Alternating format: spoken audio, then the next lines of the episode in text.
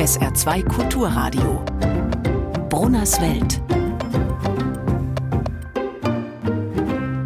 Nicht, dass Sie denken, ich sei nicht dabei gewesen. Einige der veröffentlichten Fotos beweisen es. Die circa sieben Pixel am linken Bildrand, unteres Drittel, das bin ich. Ist nicht viel, aber mehr kann man nun wirklich nicht erwarten als einer von 13.000 DemonstrantInnen gegen rechts.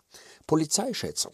Hätte ich als alter 68er Camper auch nicht gedacht, dass mal die Polizei mehr DemonstrantInnen zählt als mancher Veranstalter, aber okay ist natürlich auch ein Unterschied, ob auf den Transparenten steht, das Übel an der Wurzel packen, alle Großkonzerne knacken oder Lilifee statt AfD. Heute ist eben mehr Lametta. Selbst die Überwachungsmethoden haben sich deutlich geändert. Früher mühsam als Zivilisten verkleidete Polizeibeamte hinterm Straßenbaum, die mit klobigen VHS-Kameras Aufnahmen machen, die wir allenfalls mal zu sehen bekamen, wenn es vor Gericht ging. Heute dagegen, bereits zwei Stunden nach der Schlusskundgebung bei minus fünf Grad, zuverlässig bei Google die Werbung für Thermoeinlegesohlen, Funktionsunterwäsche und der Link zum angesagten Outdoor-Versand. Auch eine Art von Zeitenwende. Und auch sonst, ehrlich, das war meine erste Demo, bei der die junge Union, die Jusos, Fridays for Future, die Antifa und die jungen Liberalen gemeinsam auf der Bühne standen. Wahnsinn!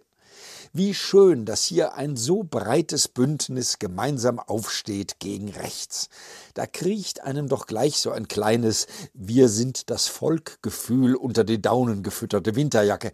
Erst Stunden später kommt so ein kleines Unwohlsein dazu.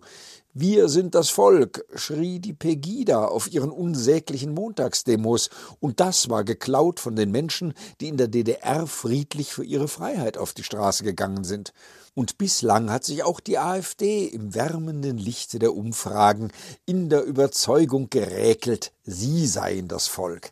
Ist doch super, wenn denen jetzt ein beträchtlicher Teil eben dieses Volkes zeigt, dass dem nicht so ist. Wurde ja auch mal Zeit.